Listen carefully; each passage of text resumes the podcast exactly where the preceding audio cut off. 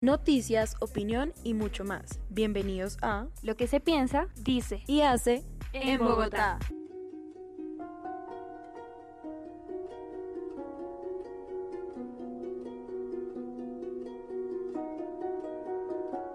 Bueno, el día de hoy hablaremos acerca de la manipulación mediática. Este es un trabajo para la clase de Sociología de los Medios de la Universidad Externado de Colombia. Y antes de hablar de la manipulación mediática, vamos a introducir este tema con el personaje principal, Joseph Goebbels. Joseph Goebbels fue un político alemán que nació en Reading, Alemania, en el año 1897 y murió en Berlín en el año 1945. Es hijo de una familia católica acomodada y recibió una educación muy meticulosa y se destacó por su lustrosa inteligencia. Ya desde su adolescencia, Goebbels se manifestaba como una persona extrovertida, capaz de fascinar a todos los que le escuchaban. Esta característica, junto a sus estudios universitarios, motivaron al Partido Nacionalista Obrero Alemán a nombrarlo líder del Partido de Berlín en el año de 1926. Posterior a esto, Adolf Hitler lo ascendió como jefe de propaganda nazi. Desde ese momento pasó de ser un criminal que había sido encarcelado por atentar contra el Estado a estar siendo admirado por las fuerzas comunistas y socialistas y todo esto gracias al recién trabajo que lo había nombrado jefe de propaganda del partido. Goebbels fue el encargado de expandir el odio a los extranjeros, el comunismo y a los judíos, al mismo tiempo que se enlazaba contra los valores del partido. También desarrolló la propaganda negra, que se trataba de un tipo de propaganda de prestigio, de falsedades y de desinformación para lograr los objetivos del partido. Se realizaron gran cantidad de manifestaciones violentas, quema de libros y de símbolos con los que no comulgaban los líderes nazis. Todo esto promovió un clima favorable a los intereses del político y de sus discursos populistas. Con el acceso de Hitler al poder, fue nombrado ministro de propaganda y de información. Desde esa posición añadió el control total sobre todos los medios de comunicación, el cine, la radio, la televisión y la literatura. El cine fue una de las principales pasiones e instrumentos para expandir sus ideas, ya que con la ayuda de cineastas como Prefer Stahl, los nazis consiguieron llegar a muchas personas, no solo dentro de Alemania, sino más allá de sus fronteras. Durante la Segunda Guerra Mundial tuvo un papel muy destacado a la hora de mantener la confianza de los alemanes hacia Hitler, su éxito radicó en evitar que la población culpara al Führer de los bombardeos sobre las ciudades alemanas y dirigir esta hacia los aliados. El 30 de abril de 1945, Hitler se quitó la vida y Goebbels quedó a cargo de la nación alemana, ya que el dictador nazi le había elegido como sucesor, pero viendo que la derrota estaba cerca no pudo resistir a la presión y se suicidó junto a su mujer y sus seis hijos el 1 de mayo.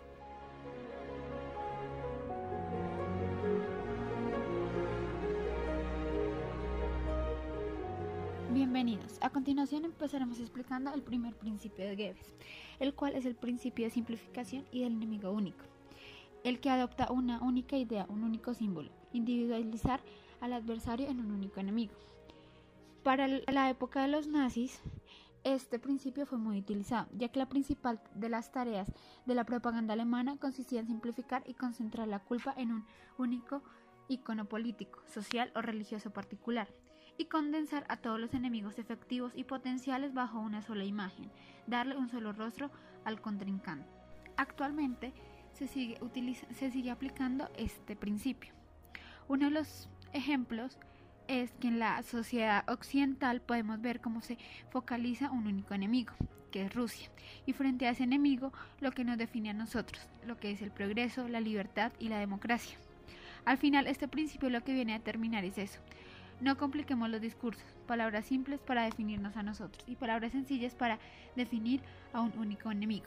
Otro claro ejemplo de la utilización de este principio en la actualidad es con AMLO, el actual presidente de México, el cual utiliza el primer principio para definir que el enemigo en común y el enemigo único de México en este momento es la mafia del poder. Esto es algo sencillo y simple en el cual él le da a entender a sus electores cuál es el enemigo y cómo él es lo contrario y lo piensa atacar. Eh, bueno, en esto se resume el primer principio de simplificación del enemigo único, donde nos concentramos en qué es lo que tenemos en común y qué es lo que no tiene en común nuestro enemigo y para eso concentramos todo el esfuerzo en atacarlo y atacar esa diferencia. Eh, a continuación presentaremos el segundo principio que es el método de contagio. El principio del método del contagio se basa en reunir distintos adversarios en una sola categoría. Los adversarios han de constituirse en suma individualizada. En Colombia lo vemos con el surgimiento de grupos armados. A todos se les agrupa bajo una misma categoría, cuando los objetivos de cada uno son distintos. Así se simplifica el enemigo para que parezcan una misma amenaza y se combatan a todos por igual. El tercer principio de Joseph Goebbels, o llamado principio de la transposición, plantea que se debe cargar sobre el adversario los propios errores o defectos, respondiendo el ataque con el ataque. Si no puedes negar las noticias, inventa otras que las distraigan. Siempre hay que echarle la culpa a alguien, nunca a nosotros mismos. Es básicamente el principio de la distracción frente a las malas noticias y la constante negación de toda responsabilidad de los hechos frente a la población. Un ejemplo se da aquí en Colombia. Los medios de comunicación generalmente usan noticias de poca importancia, las magnifican o agrandan, captan la atención del público y así los distraen de los hechos realmente importantes. El asesinato masivo de los líderes sociales ha sido un tema bastante evadido por los diversos medios, aun cuando esta es una problemática muy grave frente a la libertad de expresión en el país. El cuarto principio es convertir cualquier anécdota, por pequeña que sea, en una amenaza grave. El claro ejemplo de este principio es un hecho que se presentó eh, con el Club de Argentina de Fútbol el día 26 de junio de 2011, en donde se presentó un suceso futbolístico que para una gran población argentina e incluso internacional marcó hito en sus vidas. El club de fútbol River Plate descendió del número de categoría de fútbol argentino, suceso que para muchas personas fue un impacto de magnitud. Gente llorando, muchos sin ganas de continuar sus vidas, eran ejemplos de un sinnúmero de reacciones desastrosas expresadas por millones de hinchas. Para muchos este hecho fue desastroso, para otros fue tan insignificante como banal. Por muy grave que sea, considerable, se está exagerando la importancia dándole una gran magnitud que no tiene el hecho.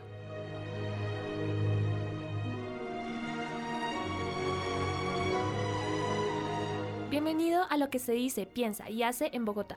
Principio número 5. El principio de la vulgarización. Toda propaganda debe ser popular, adoptando su nivel al menos inteligente de los individuos a los que estaba dirigida. Y cuanto más grande sea la masa a convencer, más pequeño será el esfuerzo mental a realizar. La capacidad respectiva de las masas es limitada y su compresión es escasa. Además, tienen mayor facilidad para olvidar. Es por esto que hoy en día vemos que las campañas publicitarias usan jingles con melodías pegadizas para que así sea menos fácil de olvidar.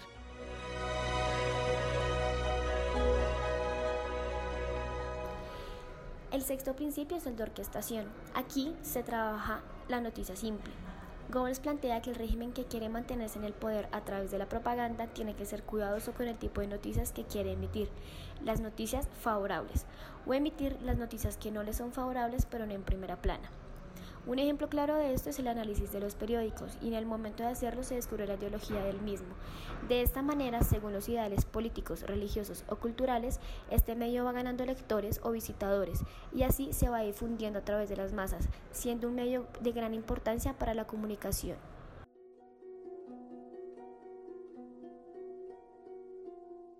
Bienvenidos a lo que se dice, se piensa y se hace en Bogotá. Principio número 7. Principio de renovación. Consiste en estar constantemente transmitiendo información para que cuando el contrincante reaccione y los espectadores estén interesados en algo nuevo. En particular, durante el año 2016 se emitieron múltiples noticias falsas sobre las elecciones que se estaban realizando en Estados Unidos. Se acusaba al gobierno ruso de fingir las elecciones presidenciales en las que ganó Donald Trump. Sin embargo, no terminó ahí. Nuevamente, a Rusia se le acusaba del asesinato de un ex espía del Reino Unido, donde esta vez estaba incluido el gobierno de Estados Unidos. Estas acusaciones fueron expuestas una tras otra, curiosamente, en un momento de tensión en las guerras del Golfo Pérsico y Medio Oriente por el uso de armas químicas.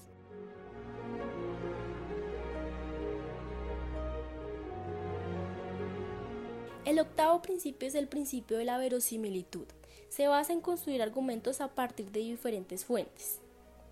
Cuando hay un hecho o una verdad incuestionable que resulta inconveniente para el ejecutor, se llena de muchas opiniones e interpretaciones al espectro de opinión para restarle fuerza a las conclusiones iniciales. Un ejemplo sobre la existencia de este principio en Colombia fue cuando el señor Juan Carlos Vélez, siendo gerente del NON en el acuerdo de paz, confiesa a través de varios comentarios sobre cómo el partido político del que él hace parte, el Centro Democrático, logró convencer a varios sectores del país para votar por el no. Indica que desde que se enunciaron las conversaciones entre el gobierno de Santos y la guerrilla Las FARC para la firma del acuerdo de paz, su partido, el Centro Democrático, fue partícipe de una desleal campaña en contra del acuerdo, emitiendo mensajes de indignación para que la gente votara con rabia cuenta que se tergiversó información y que además unos estrategas de Panamá y Brasil les aconsejaron que la mejor forma para que ganara el no era dejar de explicar los acuerdos para centrar el mensaje en la indignación.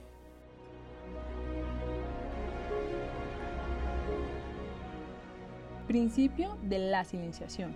Funciona al callar las cuestiones, hechos, noticias sobre las que no tienen argumentos y disimular las noticias que favorecen al adversario, también contrapropagando con la ayuda de medios afines.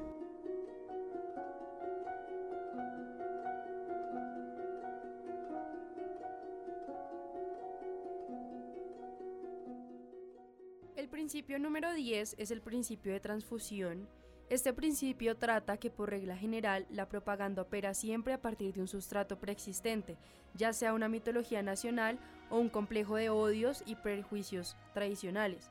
Se trata de difundir argumentos que puedan arraigar en actitudes primitivas.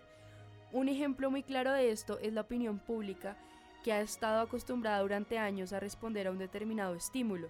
Si yo repito el estímulo o induzco a reproducir el estímulo, va a volver a comportarse de la misma forma.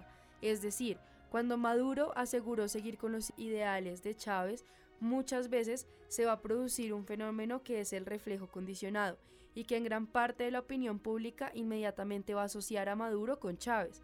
Y más cuando Maduro manipula los medios de comunicación a su antojo, la gente se convence de esa mentira. Ese es el principio de la transfusión.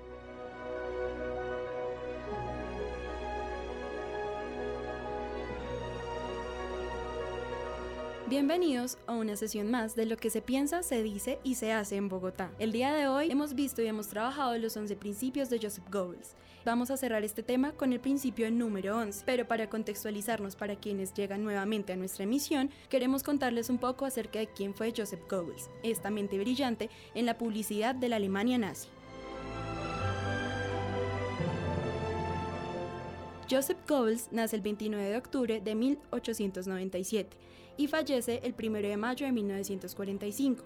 Fue un político alemán, ministro de propaganda de la Alemania nazi, figura clave en el régimen y un amigo íntimo de Adolf Hitler, uno de los principales oradores del Tercer Reich, y fue quien pronunció el famoso discurso de la guerra total en el Palacio de los Deportes, quien tuvo gran talento para persuadir a las grandes masas. Como hablamos de persuadir, el principio 11 trata exactamente de esto, y es que es el principio de la unanimidad. ¿En qué consiste este principio? Este principio tiene como objetivo llevar a convencer a mucha gente de que se piensa como todo el mundo, creando una falsa impresión de unanimidad. El principio de la unanimidad se llega a observar cuando en el mensaje de odio que se plantaba frente a los judíos, las personas o el pueblo de la Alemania nazi lo adoptaba como si fuera un principio único en el cual no se podía pensar de otra forma. El impacto de este mensaje se observaba en el momento en el que se acercaba el Führer al estrado, dando así todos los alemanes su visto bueno, levantando la mano y adoptando el mensaje al que él les estaba dando a conocer. En la actualidad, reconocer este principio de unanimidad es fundamental para ver si se está manipulando o no a una masa.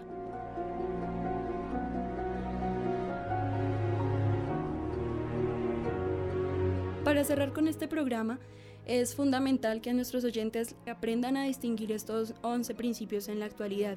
Esto es lo que se dice, se piensa y se oye en Bogotá.